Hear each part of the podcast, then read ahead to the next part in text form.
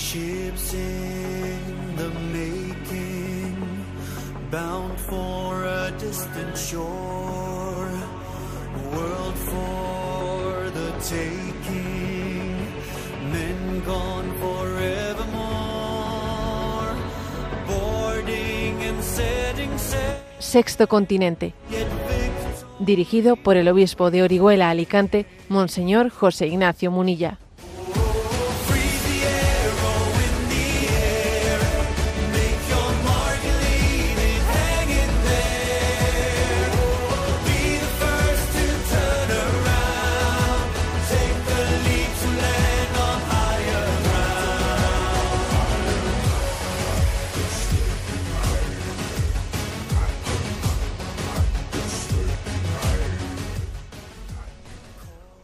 Cordial saludo a todos los oyentes de Radio María. Un día más, con la gracia del Señor, nos disponemos a realizar este programa radiofónico llamado Sexto Continente, que lunes y viernes de 8 a 9 de la mañana, una hora menos en las Islas Canarias, realizamos aquí en directo en Radio María España.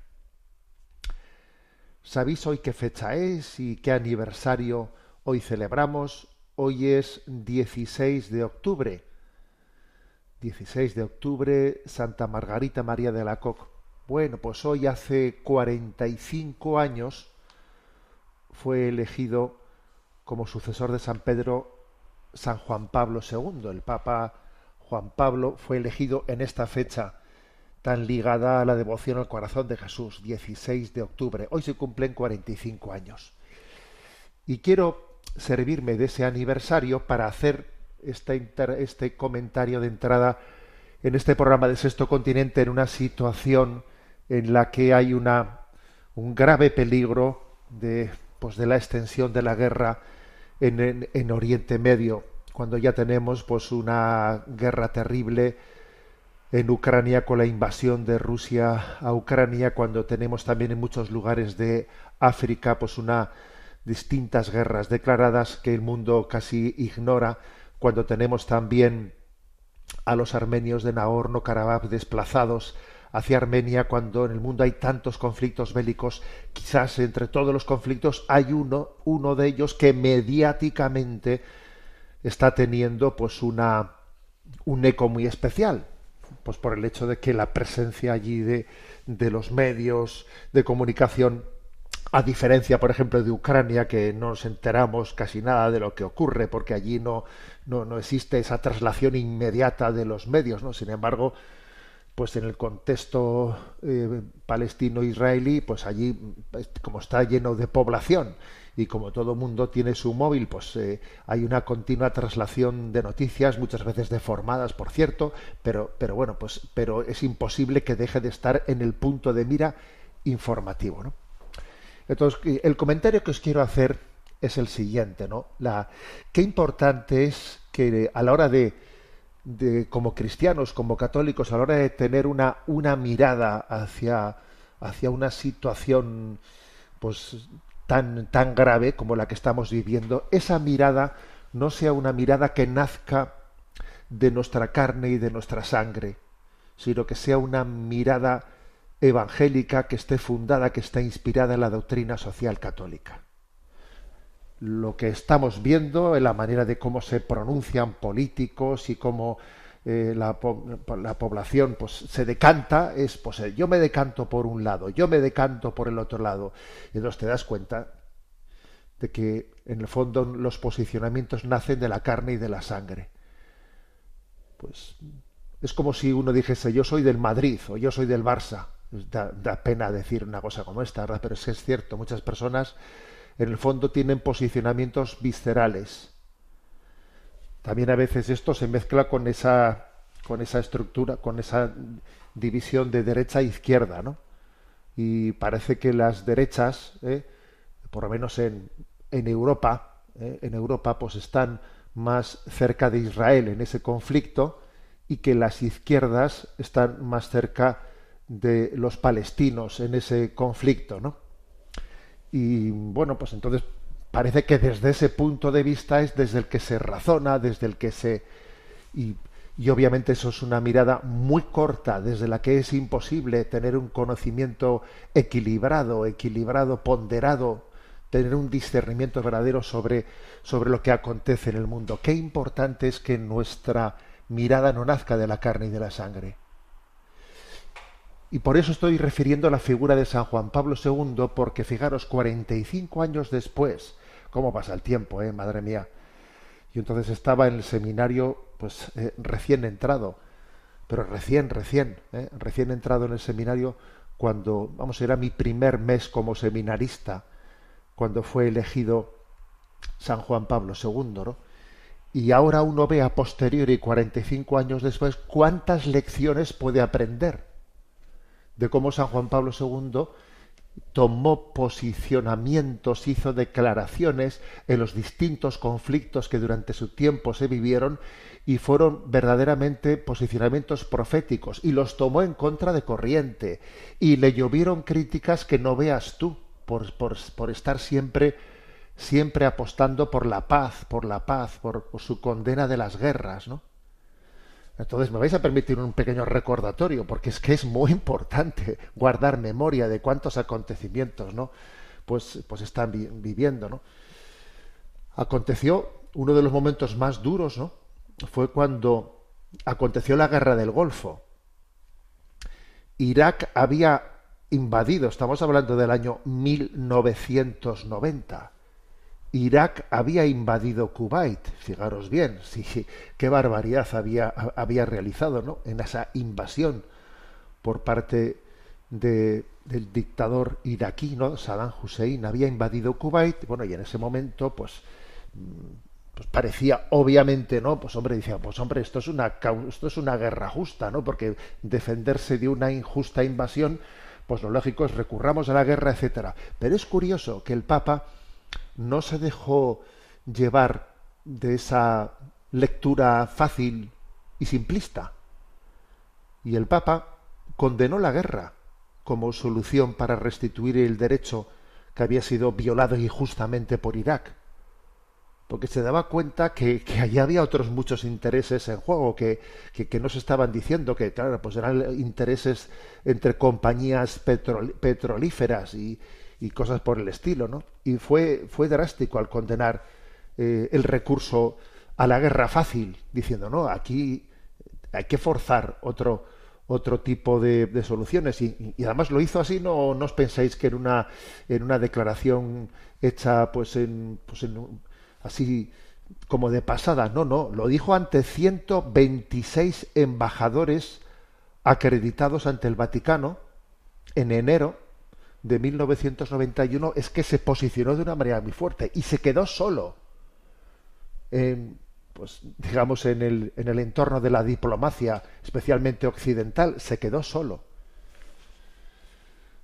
Pero fijaros, ¿eh? O sea, hasta qué punto su, su posicionamiento fue profético, a tenor de todo lo que después de vino allí. Y luego acordémonos, pues que cuando cuando llega el momento ¿no? pues de, de la reacción al atentado del, del 11S, ¿eh? en ese momento, en, ese, en, esa en esa reacción del atentado, pues estamos hablando de que ni más ni menos, pues parecía que lo lógico era tener una, una reacción, ¿no? Pues un país ha sido injustamente agredido con un atentado terrorista como el de 11S, pues, pues hay que responder, ¿no? Pues, pues entonces parece que todo está justificado para responder y, y vayamos y, invadamos Afganistán, ¿no? Y resulta, bueno, pues esto lo comentamos en el programa anterior de Sexto Continente, que todos somos conscientes del gran desastre que, que supuso esa, esa operación, cuando resulta que, que 20 años después tienes que salirte de allí y salirte habiendo todavía tenido más muertos que los que, los que habías tenido en el atentado de, de las Torres Gemelas y, además salirte de una manera humillante quedándose allí gobernando los que tú habías intentado derrocar. Y además resulta pues que, que Bin Laden, que, la, que era el autor eh, de aquel atentado de las Torres Gemelas, pues no estaba, no estaba en Afganistán, sino que estaba en Pakistán y, y, pudo ser eliminado en una operación militar legítima, por supuesto, pero en otra nación distinta que la que se había invadido, ¿no? Eh, un, pequeño desastre, bueno, un gran desastre, ¿no? Un gran desastre con decenas de miles de, de, de fallecidos, decenas de miles de civiles fallecidos. Y claro, uno dice, solamente las voces proféticas, como la de San Juan Pablo II, fueron capaces de, de, cuando, cuando, digamos, la carne y la sangre pide venganza, cuando la carne y la sangre pide una respuesta, y cada, cuando las respuestas están dadas en el momento álgido de, de la ofensa recibida, es muy difícil que esas respuestas estén hechas prudencialmente, es muy difícil, porque es que porque es, es, la ofensa la que en ese momento está requiriendo una respuesta, ¿no? que, que, fácilmente se convierte en una, en una venganza. Bueno, luego llegó otro momento, ¿no? Es el, el, momento de primero de mayo del 2003. ¿eh? Es la siguiente guerra que acontece en Irak, ¿eh? porque la primera, pues eh, Saddam Hussein fue expulsado de Kuwait, pero no se llegó a derrocar el régimen de Saddam Hussein, pero en el 2003 pues comienza a haber una tensión una tensión internacional, una tensión diplomática. Kofi Annan, entonces el secretario general de Naciones Unidas, acusa a Irak de que, de que está lleno de armas de destrucción masiva, que están escondiendo armas de destrucción masiva. Entonces, eso justifica que se haga, se haga una coalición internacional para invadir Irak. Bueno, pues se lleva adelante esa, esa coalición internacional. San Juan Pablo II también en aquel, en aquel momento clamó contra, contra esa guerra, clamó también contra ella. Con, unas críticas muy grandes por parte del mundo, porque luego, resulta que el tiempo, voy a leer una frase que, dijo San Pablo II impresionante, ¿no? Dijo él, nunca la guerra puede ser considerado un medio como cualquier otro que se utiliza para resolver la controversia entre las naciones.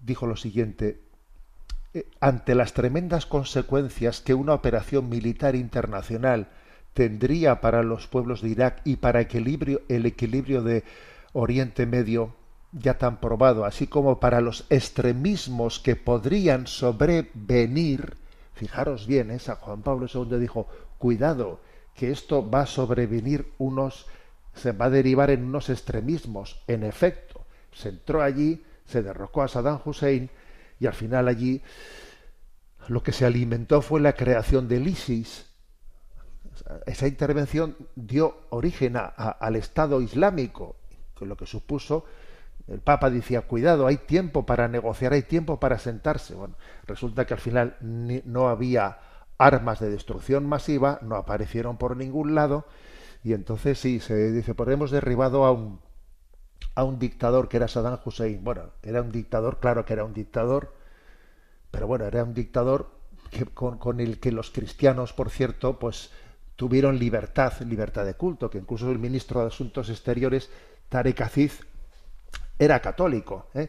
De eso después derivó en un estado fallido, en un estado fallido en el que finalmente los cristianos casi no, han tenido que marchar de allí porque es imposible que en medio de ese ambiente extremista islamista generado pudiesen sobrevivir, ¿no?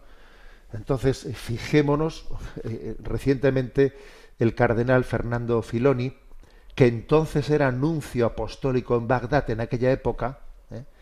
ha dicho la siguiente expresión, ¿no?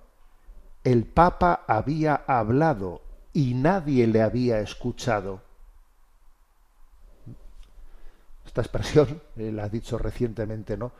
Pues en el contexto de, que seamos conscientes de las lecturas proféticas que tienen que hacerse desde la doctrina social, ¿eh? no desde la carne y de la sangre, no desde las filias y las fobias, no desde las filias y las fobias, porque obviamente los conflictos internacionales son complejos y es obvio, ¿no? que el pues que, que este conflicto surgido en este momento en Gaza ha nacido de un ataque terrorista absolutamente injustificable como es el de Hamas, un ataque terrorista que tiene que tiene que ser respondido legítimamente, ¿no? Pero claro, también es importante que caigamos en cuenta que el terreno, que el terreno, que el contexto en el que eso tiene ha tenido lugar es muy complejo. Es muy complejo, pues porque existen toda una serie de resoluciones internacionales de Naciones Unidas en las que se le insta a Israel a devolver los territorios ocupados en diversas intervenciones armadas en todas estas décadas que nunca ha cumplido. Y claro, pues existe en, por parte del pueblo palestino eh, pues una, una, una, una, sensación de vejación de, de haber sido mm, expoliados de su territorio, que legítimamente la comunidad internacional así se lo reconoció y que todas esas resoluciones son incumplidas. Entonces, ¿qué ocurre? Pues que el gran, el gran error de, de, los, de, de determinados sectores del pueblo palestino es confiarse al terrorismo para responder a esa injusticia. Claro, cuando tú te confías al terrorismo para responder a una injusticia, entonces estás perdiendo la autoridad moral. Y ese es el gran problema, ¿no? Y, y esto es la pescadilla que se muerde, que se muerde la cola. Por eso, yo repito, ¿no? Hoy se cumplen 45 años de la elección de San Juan Pablo II. Y si uno hace un repaso de los pronunciamientos que hizo en los conflictos internacionales San Juan Pablo II, vamos, que fue mmm, a contracorriente, pero a contracorriente. ¿eh? Y entonces eh, dice, se quedó solo, sí, se quedó solo, pero tú fíjate como cuando uno lee ahora a posteriori, ¿eh? cuando lee a posteriori dice, vaya, vaya palabra profética la que este hombre pronunció no desde la carne y desde la sangre, no, sino desde la doctrina social católica. Es una doctrina social que discierne, que busca el bien, objetivamente, ¿no? Sin dejarse llevar de la visceralidad, de que estos son los míos, que estos son los tuyos, los míos, los tuyos, las filias, las fobias, ¿no? Es curioso, en este momento, quizás, ¿no? Después de que cayó el muro de Berlín, pues parece que esa, esa lucha que, que existió hasta entonces entre capitalismo y comunismo, pues se ha reencarnado en gran parte en las, en las luchas tribales, ¿no? En las luchas tribales, que si Hutus y Tutsis, que si eh, judíos o palestinos, que si es, es, así, es así, o sea, el mundo, el mundo arde de conflictos que tienen su origen en, los nacionalismos, en los nacionalismos, tienen su origen en los nacionalismos. ¿no? Cayó ese enfrentamiento, bueno, cayó, ¿eh? directo ¿eh? de, los, de, la, de, la, Guerra Fría entre el bloque comunista y el bloque capitalista y, de repente no pues el enfrentamiento se, se, llevó a otras trincheras, a otras trincheras, como digo, mucho más diversificadas por todo el mundo, pero que básicamente son de tipo nacionalista, ¿no? Bueno, pues saludamos ¿eh? a San Juan Pablo II y le pedimos que desde, que desde el cielo interceda por la paz del mundo, ¿no? El que fue verdaderamente un, embajador de la paz, una voz profética que no le importó, ¿no? Que no le impo importó quedarse quedarse solo. ¿eh? Vamos a pedirle que le interceda por nosotros. Yo envié a redes sociales pues un mensaje, ¿no? Que os voy a compartir ahora mismo. Disculpad que lo estoy buscando y, y es el siguiente. Desde el punto de vista de la doctrina social católica, un Estado tiene el derecho, deber, de responder con las armas a un ataque terrorista, pero sin, sin embargo no se, no, puede, no se puede considerar justa esta declaración de guerra total cuando se da el caso de que Israel sigue incumpliendo las resoluciones de Naciones Unidas que le requieren retirarse de los territorios ocupados ilegalmente, sin olvidar que una gran parte de las víctimas de una guerra abierta serán inevitablemente los civiles más débiles y vulnerables. Algunos dicen que estamos ante el 11S de los israelíes, pero parecen haber olvidado el fracaso monumental de la invasión de Afganistán, con la que se pretendió dar respuesta a aquel atentado terrorista. ¿eh? Rezamos, rezamos por la paz. San Juan Pablo II ruega por nosotros. Sexto Continente es un programa que tiene interacción con los que sois usuarios de redes sociales en Instagram y en Twitter a, través de la cuenta arroba obispo munilla, con los que sois seguidores de Facebook a través del muro que lleva mi nombre personal de José Ignacio Munilla. Los programas anteriores de Sexto Continente están a vuestra disposición tanto en el podcast de Radio María como en las plataformas de iVoox y Spotify.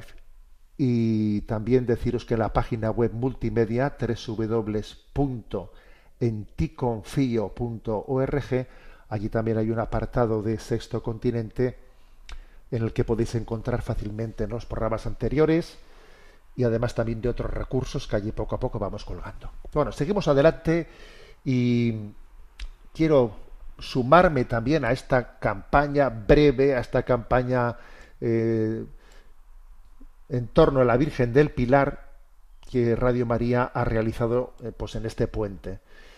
Pues eh, por el hecho de que hemos, hemos hecho una campaña para intentar buscar los recursos necesarios para poner en marcha, para habilitar las frecuencias que han sido concedidas en Castilla-León.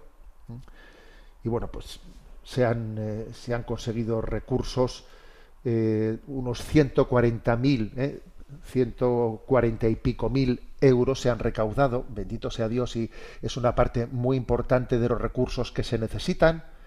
Faltan pues unos 88.000 euros, ¿no? Y creo que, que, entre todos el Señor nos va a dar la gracia de poder ¿eh? Eh, pues conseguir esos recursos para que todas esas frecuencias las podamos implementar y estén ya en marcha. ¿eh? Y al mismo tiempo la segunda campaña es la campaña de las radiolinas. Para quien no sepa qué es de una radiolina, una radiolina pues es una radio que exteriormente hablando tiene también un, una apariencia estética de, de, ser como una imagen de María llevando a su a su hijo en brazos, pero que es una radio, eh, es una radio con su antenita que en la que se sintoniza eh, Radio María, pues una radio especialmente, digamos, diseñada técnicamente para poder coger Radio María con facilidad allí donde igual pues no es tan sencillo el poder sintonizar, etcétera, ¿no? Bueno, pues eh, la campaña era la de poder eh, patrocinar el regalo de 5.000 radiolinas. Eh, pues poder regalar a 5.000 personas que llaman a la radio, muchos hay, hay muchas llamadas a la radio que dicen tengo dificultad de coger, ¿cómo cojo la radio en este sitio? ¿Cómo hay personas que llaman, buscan, es que tengo problemas, ¿cómo cojo esto? Mi radio no sintoniza. ¿Eh? Bueno, pues entonces el hecho de que haya personas que tengan más dificultades en poder hacerlo y tienen dificultades económicas en poder buscar sus, sus, otro tipo de soluciones, pues la idea, que me parece muy buena y muy práctica, es la de decir, a ver, tengamos aquí un stock de radiolinas, de 5.000 radiolinas, para que esas personas les podamos... Espérese usted que le envíe una radio, espérese usted que le envíe una radio, ¿no? Entonces, pues es poder tener 5.000 y entonces en esta campaña, bueno, pues ya se ha llegado a 4.299, o sea, 4.300 radiolinas, nos faltan 700. ¿eh? Nos faltan 700 radiolinas, cada radiolina cuesta eh, 20 euros. Y yo creo que también, eh, pues como además el, en el día de hoy, lunes, se ha reservado como último día ¿no? para, para cerrar las, los donativos, pues yo os animo a que vamos todos a por las 5.000 radiolinas, porque me parece que no hay cosa más práctica que cuando alguien llama, oiga, ¿yo cómo escucho? ¿Qué hago? Espérese usted que le vamos a mandar aquí una radio para que usted pueda escuchar, ¿no? Pueda escuchar la, la palabra de evangelización de la iglesia.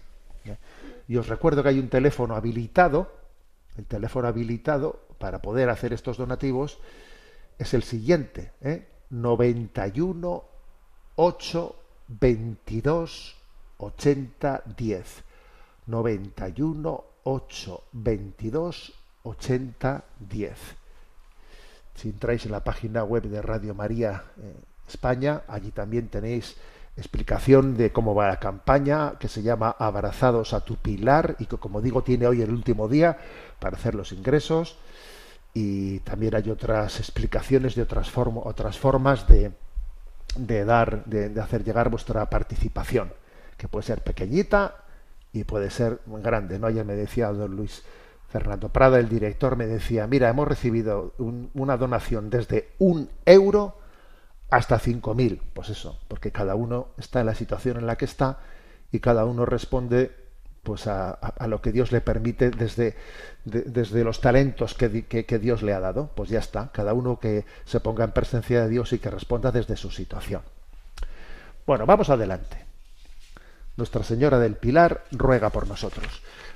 Os comparte, aunque sea brevemente, una hermosa noticia que, que está fechada en el día de ayer. Ayer era 15 de octubre Santa Teresa de Jesús, Santa Teresa de Ávila, ¿eh? y fue el día elegido pues para hacer pública una exhortación. El Papa Francisco hizo ayer pública una exhortación sobre Santa Teresita de Lisieux. Que entonces, claro, es un poco sorprendente, pero bueno, pero ¿cómo ha hecho el Papa pública la exhortación de Santa Teresita de Lisieux el día de Santa Teresita de Jesús, en vez de haberlo hecho pues al inicio del mes de octubre, ¿no? Con la fiesta de Santa Teresita. Bueno, pues él, él lo explica. Dice, ha querido hacerlo en esta fecha, pues de alguna manera subrayando como Teresita de Lisieux es el fruto, el fruto también de la reforma del, del Carmelo, ¿no? En el fondo es encuadrarla a Santa Teresita en toda la riqueza de, de la reforma de la reforma teresiana. Es una exhortación apostólica. Es curioso porque en el título han mantenido, eh, lo han mantenido en francés. ¿eh? Entonces el título es C'est la confiance. ¿eh? La confiance es la confianza. ¿eh? Este es el título de la exhortación apostólica, que está, que está publicada con motivo del 150 aniversario del nacimiento de Santa Teresita de Lisieux. Fijaros, ¿eh? que estamos hablando de no hace tanto tiempo, 150 años del nacimiento de Santa Teresita de Lisieux. Entonces, la frase clave, que es la que le da el título a la exhortación, es la confianza y nada más que la confianza puede conducirnos al amor. Este es el título. Yo, yo creo que en el, título está la clave. Mm, A ver si lo digo en dos palabras. Porque lo, lo lógico para nosotros sería decir, ¿no? A ver, mm, del amor, del amor que Dios me tiene, nace la confianza. Vale, correcto, ¿no? Todo el mundo entiende, correcto, sí. Pero aquí hay otra clave complementaria. Y es que necesito la confianza para que me abra al amor. Las dos cosas son ciertas, ¿eh? O sea, de la experiencia del amor nace la confianza. Pero necesito trabajar la confianza para que me abra al amor. Porque es que el hombre está herido, tiene dificultades para confiar, estamos cerrados, ¿no? Pues como, como un erizo que se cierra en sí mismo y saca las púas para afuera, ¿eh? como un animalito herido que se pone en un rincón y que, y que saca las garras, ¿eh? saca las uñas a aquel a quien le intenta eh, ayudar. ¿eh? Igual, imagínate pues un, pues un perrito, ¿no? Que, que ha caído en un cepo y tiene el pie ahí atrapado por el cepo y tiene el pie sangrando. Y, ahora viene alguien intentas, intenta liberarle del cepo. Pero es que resulta que entonces él agrede al que intenta liberarle. Pues a ver es que tenemos un problema no y el problema es cómo abrimos el corazón a la confianza. Y ese es, creo que es una gran aportación de Santa Teresita de Lisieux. Bueno eh, decir que su vida es verdaderamente atrayente y que yo, yo, algunos que habéis escuchado unas charlas, ¿no? Eh, yo recuerdo que no hace mucho tiempo di una charla en Cádiz, ¿eh? ya serán tres años así, ¿eh? Eh, en un contexto veraniego, pues me invitaron allí a tener, a compartir una charla y allí la charla que di fue, tenía el título así, un poco de esos redondos, ¿no? El título era Es sencillo ser feliz, lo difícil es ser sencillo. ¿eh? Me acuerdo que di una charla con ese título, ¿eh? que está por ahí por navegando por YouTube, ¿no? Y me acuerdo que en esa charla yo dije, a ver, yo he venido aquí para que leáis Historia de un alma de Santa Teresita de Lisieux. Y os voy a contar cosas, pero yo os quiero decir, la conclusión es, ¿hay alguien aquí que todavía no haya leído Historia de un alma de, de Teresita de Lisieux? A ver, si hay alguno, tomemos el compromiso de que todos tenemos que haber leído una o varias veces en su vida, o varias veces en su vida, Historia de un alma de Teresita de Lisieux. Que creo que es un don, es una joya, es una joya. Y yo dije aquello en aquella charla, y la gente se reía conmigo, porque yo de vez en cuando volví a recordar, pero que os recuerdo que todo esto que estoy diciendo es para que lo leáis, y la gente se reía. Bueno, lo, lo mismo digo hoy. ¿eh? Lo mismo digo hoy. ¿Hay alguien en la audiencia que no haya leído Historia de un alma de Teresita de Lisieux? A ver, pues que no- nos pongamos las pilas. Además, hoy en día lo buscas por la red. Y eso y hay publicaciones que, que lo venden a, dos euros, vamos. Bueno. Mm, Es impresionante ver que, que Teresita fue, fuese un alma, un alma que en tan poco tiempo en su vida, con 24 años, ¿no? pues, eh, pues acabase siendo una luz para, para la Iglesia Católica. Declarada patrona de las misiones, declarada por San Juan Pablo II doctora de la Iglesia, él dijo, la considero como experta en la ciencia del amor, en la ciencia moris, dijo, y por eso lo declaró doctora, ¿no? Doctora de la Iglesia.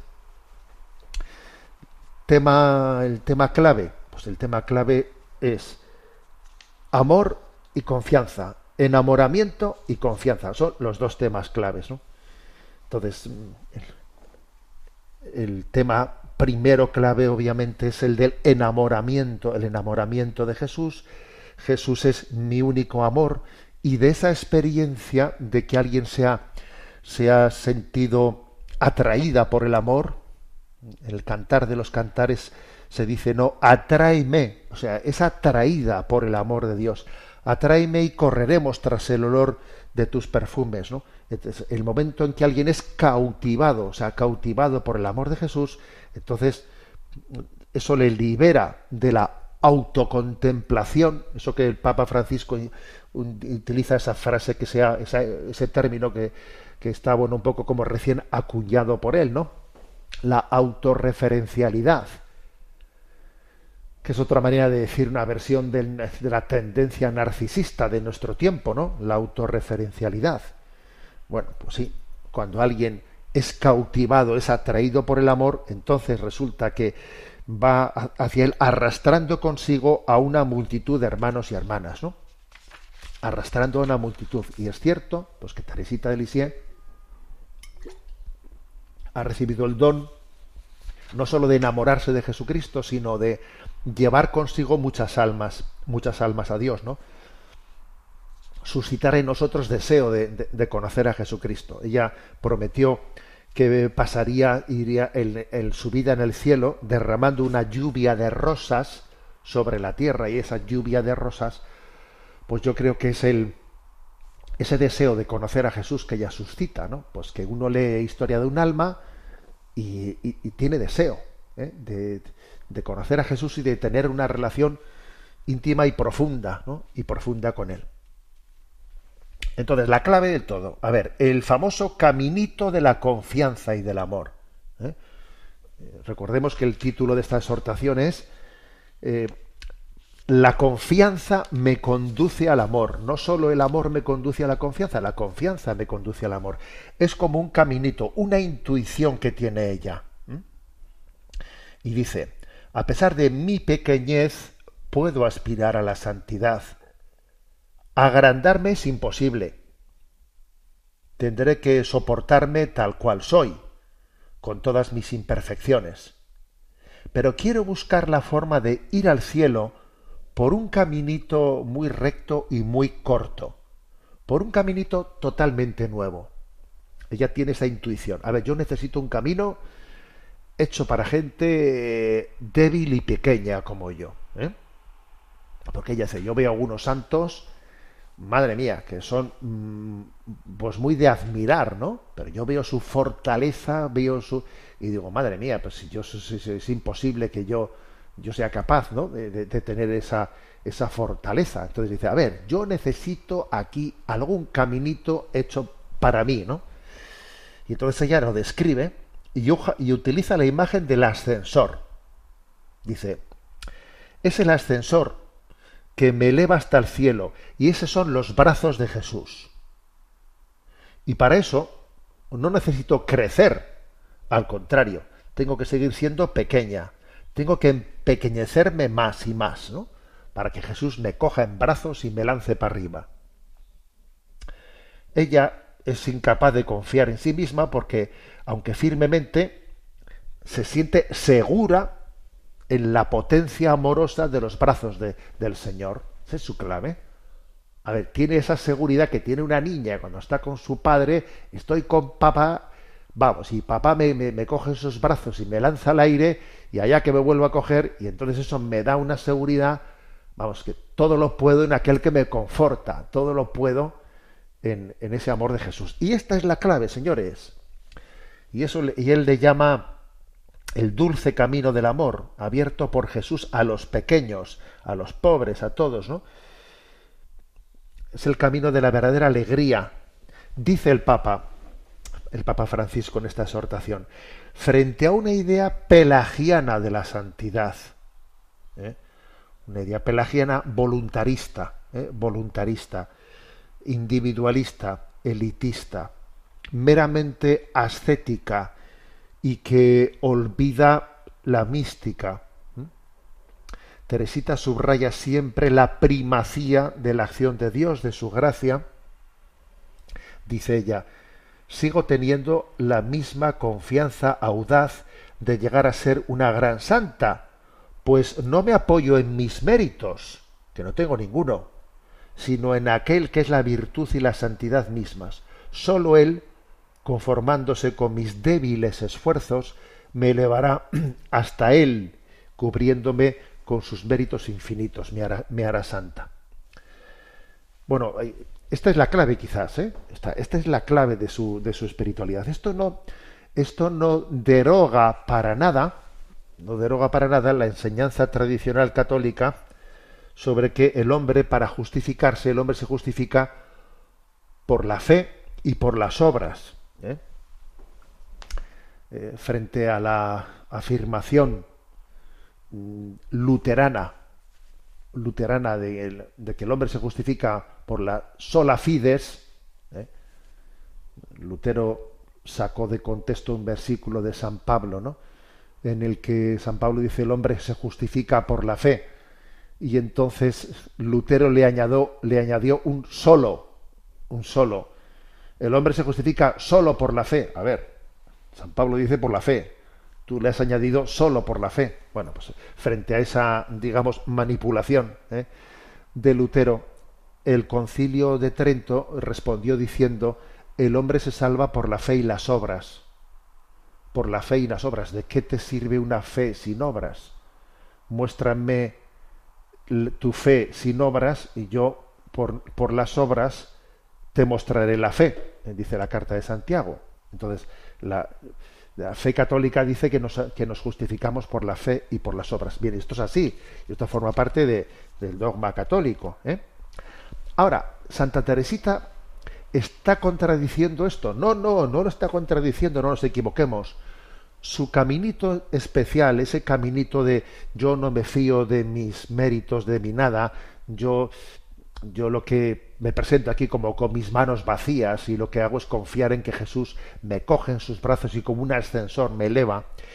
Lo que ella está subrayando es en dónde pongo yo mi confianza. Bien, Dios nos juzgará, ¿eh? al, atardecer de nuestra vida nos juzgará por esa fe y esas obras. Vale, bien, pero mm, la clave está, ¿yo dónde pongo mi confianza? ¿En mis propios méritos? No. Yo mi confianza la pongo en, una, en un amor de Dios que es gratuito. ¿eh?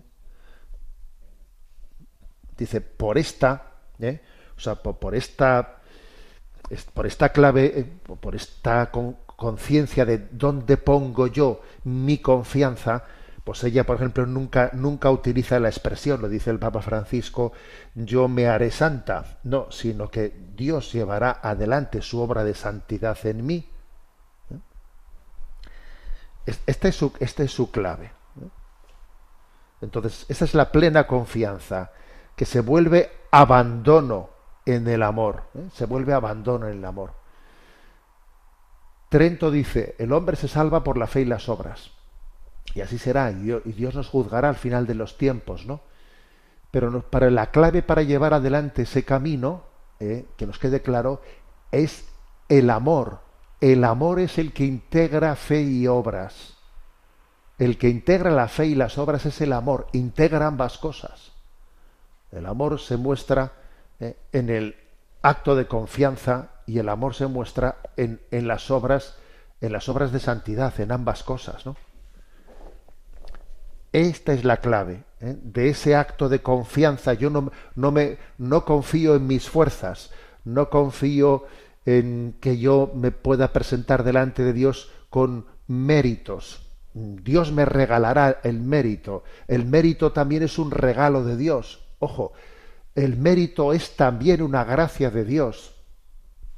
Repito, el hombre tiene que merecer la salvación, sí, pero también el merecer es un regalo que Dios te da. Dios te da el regalo de poder merecer. ¿Eh? Yo recuerdo que habiendo explicado esto en Radio María, en Radio María utilicé la imagen de que cuando íbamos, éramos pequeños, ¿no? Cuando éramos pequeños y íbamos con nuestros padres a misa y llegaba el momento de pasar la, el cepillo, la colecta, nuestros padres nos daban una moneda para que tú la echases a la bolsa. Entonces te daban una moneda, pasaba a la bolsa y tú la echabas, ¿no? Y entonces era, fíjate qué generoso he sido, ¿eh? He echado una moneda, vale, te la ha dado tu padre para que tú la eches, ¿eh? Sí, pero bueno, pero la has echado tú. Era importante que tú la echases. Vale, pero te la han dado para que tú la eches, ¿eh? Algo así es el mérito, ¿me explico? Algo así es el mérito.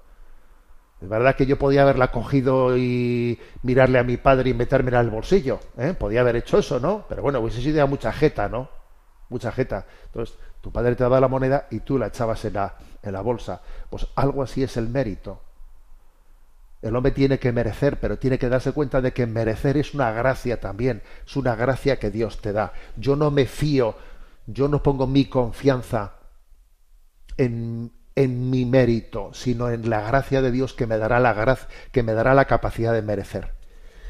Y esta es la plena, el, el pleno abandono en el amor. Dios nos libera de los cálculos obsesivos, de la constante preocupación por el futuro, de los temores que te quitan la paz. A ver, estoy en manos de Dios, ¿sabes? Cuando como un niño que está en manos de Dios. Me libera de cálculos obsesivos, de la preocupación por el futuro, de los temores que me quitan la paz. Dice Teresita, los que corremos por el camino del amor creo que no debemos pensar en lo que pueda ocurrirnos en el de doloroso en el futuro, porque eso sería faltar a la confianza. Y Santa Teresita de Lisieux tuvo pruebas, y tuvo pruebas fuertes de, de noches, como una noche oscura, un fuego en medio de la noche, que también a ella le, aconteció, ¿no? Allá por la Pascua de 1896, cuando en el mundo ardía el ateísmo, entonces ella también, como participando de esa oscuridad que en el mundo existe, también ella fue invadida por densas tinieblas. ¿eh? Es como si ella participase también de la oscuridad del mundo, ¿no? Pero ella sale de esa prueba haciendo un acto de confianza. Yo confío en Dios por el, por encima de mis, mis oscuridades. Yo en este momento no, no, no siento nada, camino en oscuridad, pero, pero mi acto de confianza se redobla. Entonces se siente ella también como solidaria con todos los pecadores y los ateos del mundo que viven en oscuridad y entonces ella renueva su acto de confianza como diciendo, este es el caminito, señores. El caminito para salir de esta es ponerse en manos de Dios y aprender y aprender a, a confiar. Entonces, yo creo que este es el, esta es la clave, ¿no? Hay un artículo, un artículo de religión en libertad en el que se nos hace pues una explicación, quien quiera leerlo con más detenimiento, pues en 17 puntos, ¿no? Titula Religión en libertad, Francisco se vuelca con Santa Teresita, aire fresco, misericordia y lo esencial en 17 puntos. Allí podéis tener pues una explicación más, más profusa de esta exhortación, sé la confianza, ¿eh? es, la, es la confianza la que nos puede llevar al amor de Dios. El amor de Dios me lleva a confiar y la confianza me abre, me lleva a poder abrirme a ese amor de Dios. Bueno, a ver, recuerdo que eh, tengo una deuda aquí con la audiencia, una deuda, y es que eh, no, no, hace mucho, pues con motivo de que teníamos la celebración de la fiesta de Santa Teresita de Lisieux, hice un amago de poner una canción de Gonzalo Mazarrasa sobre Teresita de Lisieux, 24 años bastan para amar, ese es el título de esta canción, 24 años bastan para amar, porque ella porque ella murió con 24 años y entonces allí hice una chapucilla y puse una canción equivocada. Bueno, finalmente he encontrado la, la canción eh, que la vamos a poner ahora. Es una canción grabada, esto está grabado hace 40 años, señores, eh, hace 40 años. Estábamos en el seminario, era el año 83, estábamos en el seminario y allí eh, Gonzalo, que aquí vais a descubrir una voz, una voz de, jovencito, cantaba esta canción uh, a Santa Teresita del Niño Jesús, 24 años bastan para amar. Extiende tu camino luminoso llévame donde quiero llegar. El sendero más corto y más hermoso supiste desbrozar. Los que ahora los seguimos somos pocos en comparación de los que vendrán.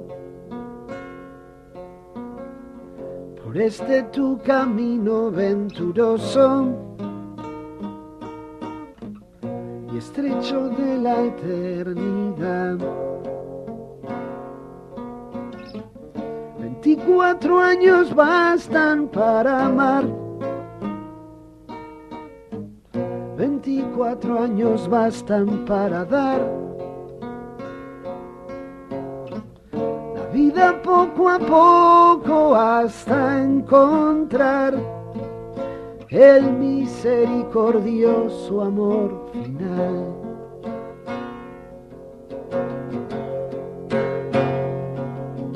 Permaneciste fiel hasta la muerte de la amarga oscuridad. Sobre la roca firme fuiste fuerte. y Llegaste a triunfar. La vida no pasaba tristemente. A pesar de la lucha y del rival. Testigo transparente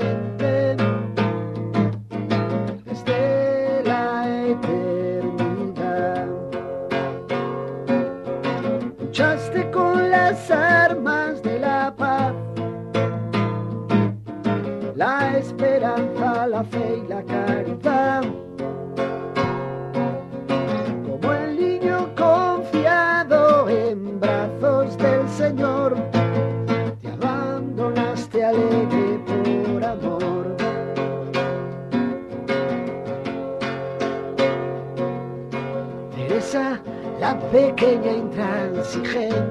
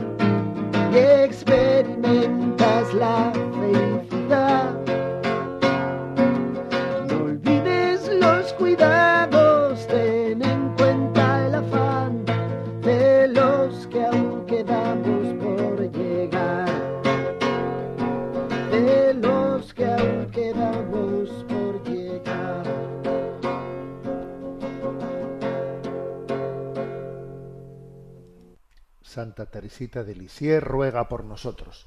Aunque sea de una manera breve, pero vamos a tener también un espacio para la, la participación de los oyentes. Como sabéis, hay una, hay una cuenta de correo electrónico habilitada, sextocontinente arroba radiomaria.es, sextocontinente arroba radiomaria.es. Y a Mónica, que está en la emisora, le vamos a pedir que nos presente las preguntas seleccionadas. Buenos días, Mónica. Muy buenos días, monseñor.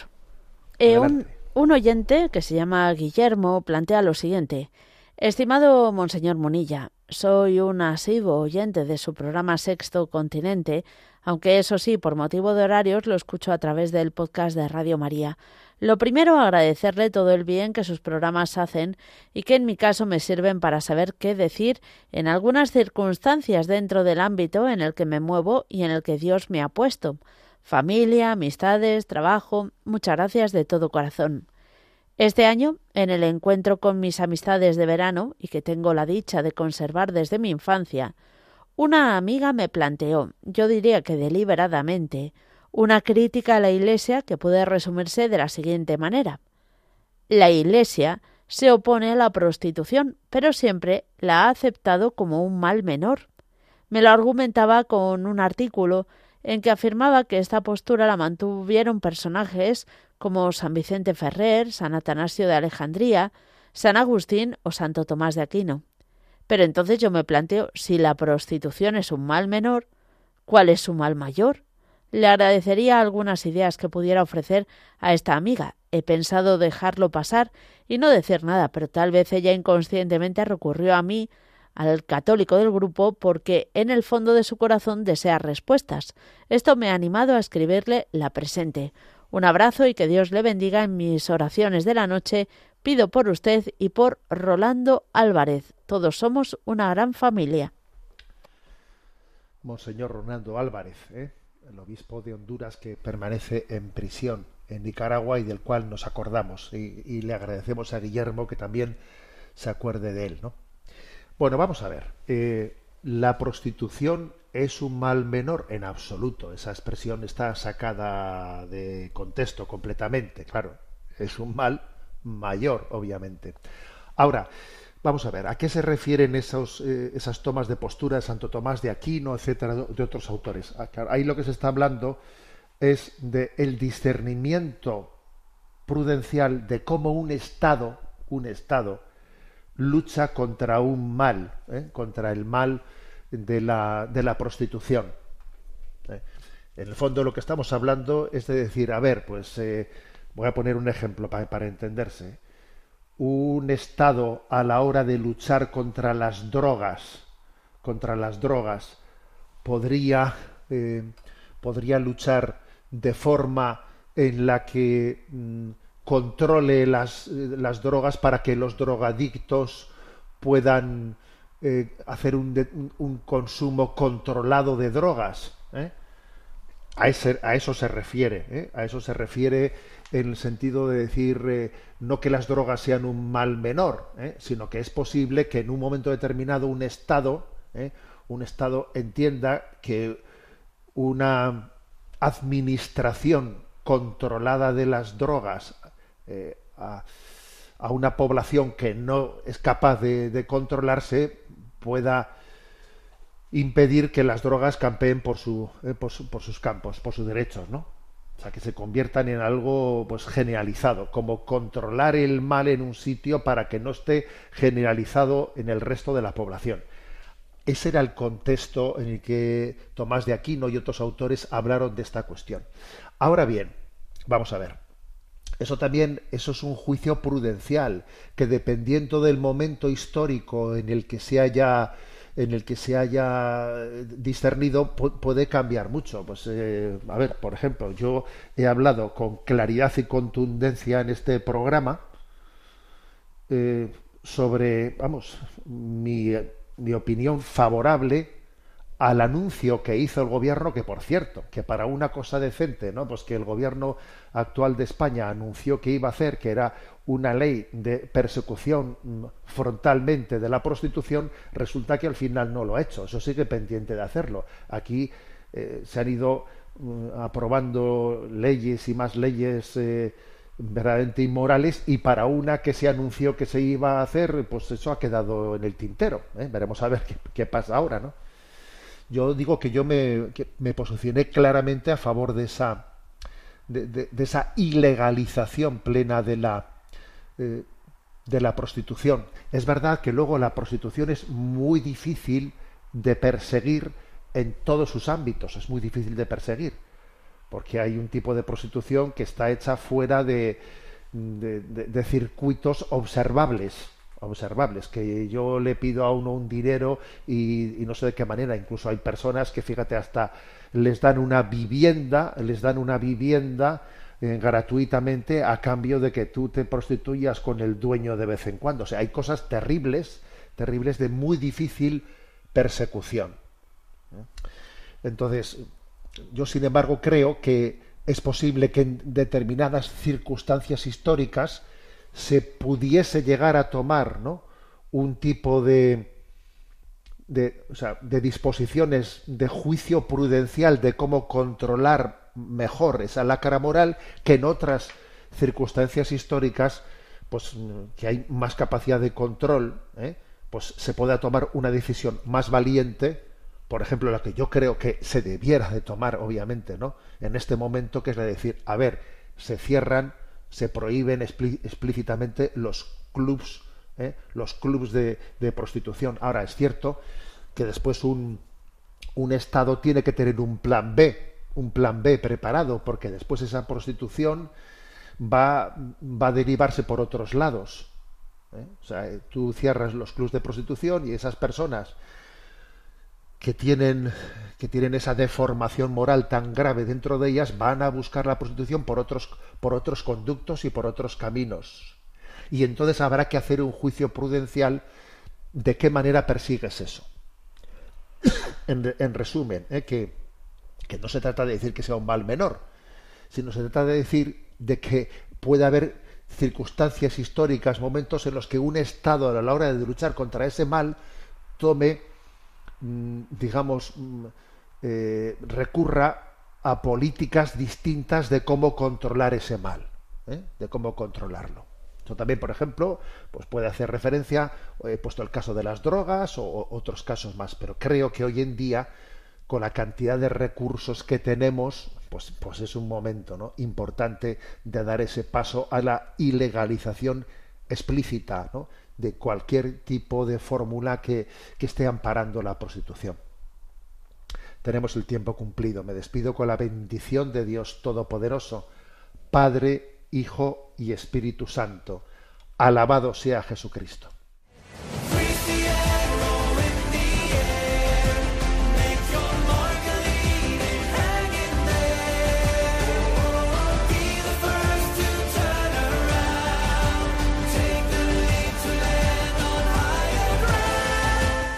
Finaliza en Radio María Sexto Continente, dirigido por el obispo de Orihuela Alicante, Monseñor José Ignacio Munilla.